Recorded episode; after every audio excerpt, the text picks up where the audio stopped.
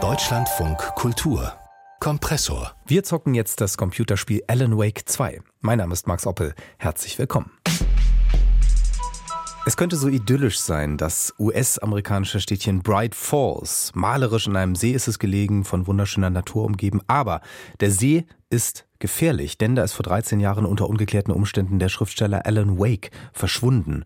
Und es kommt noch schlimmer, momentan treibt ein Serienmörder sein Unwesen. Tja, die ganze Geschichte glücklicherweise nicht real, sondern im neuen Spiel Alan Wake 2, über das ich jetzt mit Markus Richter sprechen möchte. Hallo Markus. Hallo. Ja, dieses Szenario habe ich jetzt eben schon erzählt, aber was passiert dann? Man spielt da anfangs die Rolle von Sega Anderson, einer FBI-Agentin, die wegen dieser Morde eben nach Blight Falls kommt.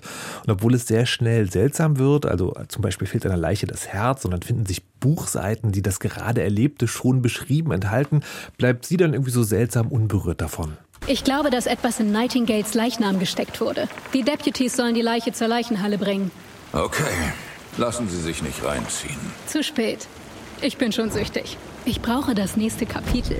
Die stürzt sich da also so richtig rein und dann ist man halt in dieser Szenerie so eine Kleinstadt mit so einem Diner, leicht schrägen Leuten und dann eben dem Wald. Das ist immer so dunkel, schaurige Atmosphäre, den muss man erforschen. Und da wird man dann auch von so seltsamen Schattenwesen angegriffen und das ist tatsächlich die Spielmechanik so eine Mischung aus Horror-Action mit Schießen und dann kommen so Jumpscares ab und zu mal. In einem Survival-Spiel, man hat da sehr knappe Ressourcen, die Heilung und Munition ist sehr knapp und dann auch noch so eine Detektivinszenierung, wo man so kleine Schnipsel sammelt und die miteinander kombinieren kann. Und das ist aber, obwohl es so ganz klassisch erstmal wirkt, fantastisch inszeniert. Die Geräusche sind wirklich sehr gruselig. Ich konnte das nachts nicht so gut spielen und die Action ist auch nicht Selbstzweck, sondern die ist genau so viel da, dass es halt eben packend ist. Also das Gameplay als Story-Element ist ganz wenig sinnloses Ballern. Man könnte sagen, schon am Anfang gleich gruselig gut. Also äh, sehr vielversprechend. Äh, allerdings auch ein ja, klassischer Horror-Einstieg, würde ich sagen. Also was passiert noch? Was macht das Spiel noch darüber hinaus? Es weitet sich dann sehr schnell auf, weil dann taucht der Namensgeber auf. Alan Wake, dieser Schriftsteller, der vor 13 Jahren im See verschwunden ist. Das war übrigens, wie das passiert ist, Teil 1, muss man aber nicht wissen. Teil 2 liefert alles selbstständig.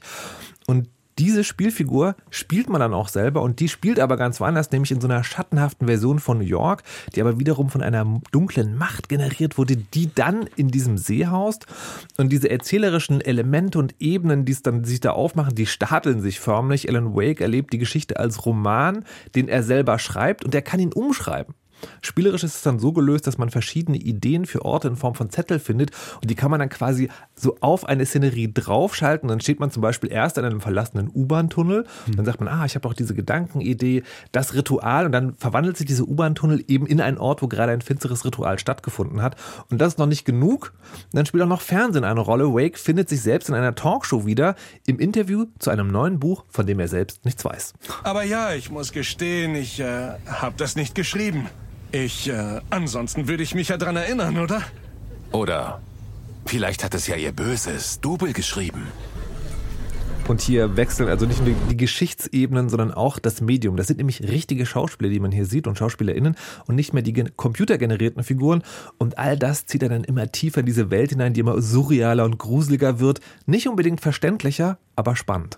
Also ich spüre auf jeden Fall eine deutliche Sympathie und Enthusiasmus. Ja. Allerdings äh, klingt es auch ein bisschen kompliziert. Also viele Perspekt äh, viele, viele Erzählperspektiven, Spielmechaniken, Medienformen und so weiter. Also fügt sich das dann Ganze zu, das Ganze zu einem übersichtlichen Bild. Es, es ist sozusagen, also man muss mir jetzt glauben, ja, tut es. Ich will es aber an einem Beispiel, an einem Detail, wie das gelöst wurde, so ein bisschen erläutern. Genau dieser Wechsel von computergenerierter Spielwelt und Videoszenen mit echten Schauspielern. Ja, das funktioniert hervorragend, weil diese Medienwechsel nicht nur da sind, sondern auch inszeniert werden. Das sind eben Traumsequenzen oder die computergenerierte Spielfigur guckt sich etwas auf dem Bildschirm an und das wird dann zu diesem Film. Die Sachen werden also nicht einfach zusammengeworfen, sondern so organisch miteinander verwebt.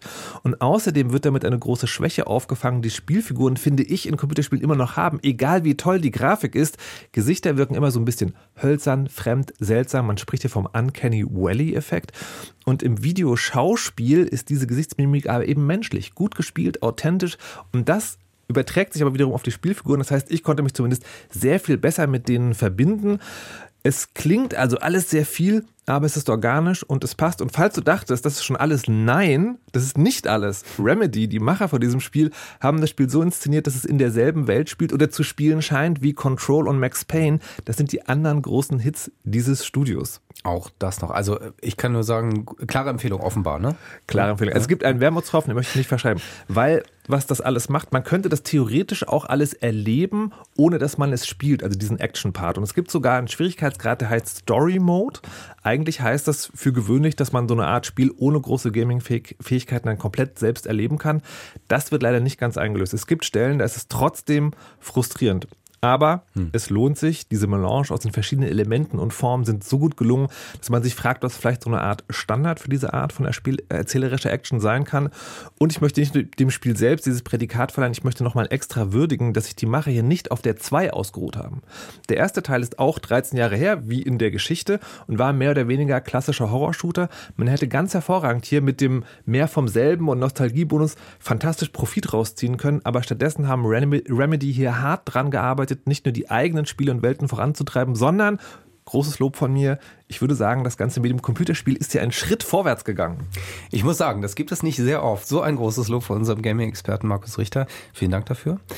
Ähm, und falls Sie sich selbst jetzt überzeugen wollen, und dazu ist wohl anzuraten, Alan Wake 2 ist für Windows, PC, PlayStation 5 und Xbox erschienen und ab 50 Euro erhältlich.